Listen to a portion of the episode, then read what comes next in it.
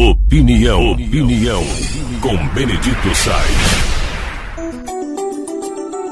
Nós voltamos a conviver com o aumento dos combustíveis.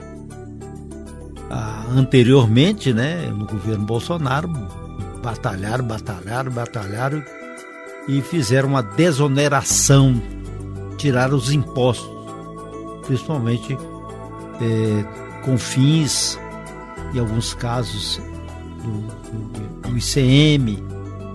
Os estados espernearam, mas foram retirados esses impostos e a gasolina caiu. Essa medida provisória desabou e agora estão tentando colocar uma nova política, mas estão querendo arrecadar. O governo atual está querendo arrecadar e dizendo que a, como a Petrobras tem um lucro abusivo, segundo eles, então esse lucro deveria ser dividido. Só que esse lucro maior é de acionistas. Os acionistas têm direito, é uma questão legal. Então tem que saber qual política vai ser aplicada para a gasolina voltar a cair. Mas a tendência, como já está aí nos postos, é subir. E subindo, vem a galope a inflação. Não tem como fugir. É claro que existem é, ações externas, o preço do petróleo pode subir, pode cair, a depender do humor do mercado internacional e com a guerra ainda em andamento e problemas sérios que ainda existem na Europa, financeiros, desemprego na Europa, desemprego nos Estados Unidos, não há uma estabilidade. Existe uma tendência de aquecimento da economia utilizando o petróleo, que há as reservas, e quem sai ganhando é que são os maiores produtores. Mas a Petrobras, que durante o governo do PT, no início, viveu aquele momento difícil, todo mundo sabe, quase que faliu houve uma recuperação e agora os jornais apontam que a Petrobras fechou 2022, quer dizer, o ano passado, com o maior lucro anual da história das empresas brasileiras. Foi de 188 bilhões de reais. Foi um valor 76% maior do que em 2021. Então, já era grande em 2021 e melhorou em 2022 em 76%. Presta atenção. Tem um lucro aí recorde é, que fez com que então a empresa seja obrigada a dividir 35 bilhões de reais em dividendos. Em dividendos. O governo não quer distribuir os 35 bilhões, e sim propôs uma retenção de 6 bilhões e esse dinheiro ser utilizado para tentar amortizar ou fazer cair o preço do combustível, o que é muito difícil porque é uma reserva estatutária.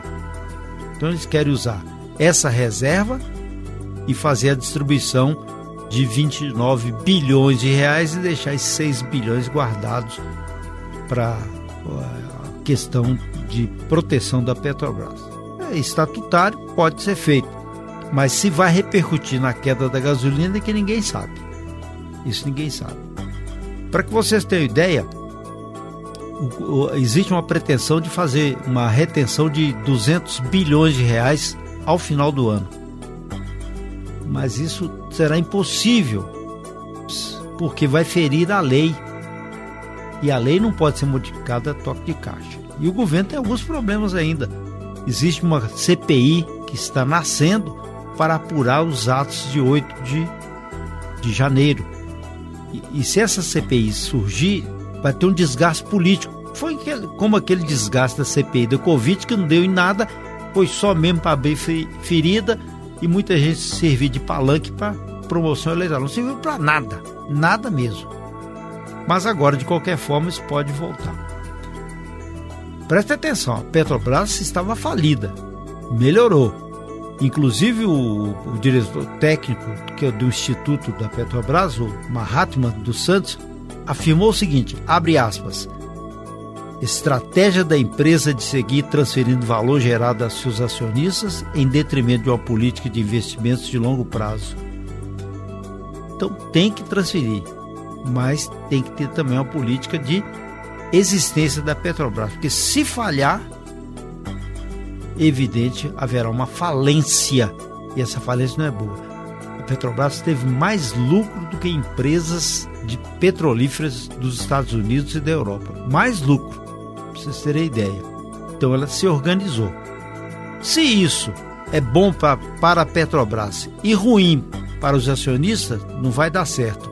Mas eu sei que ela é ruim para quem tem carro, quem tem moto, quem tem veículo. Isso aí eu sei.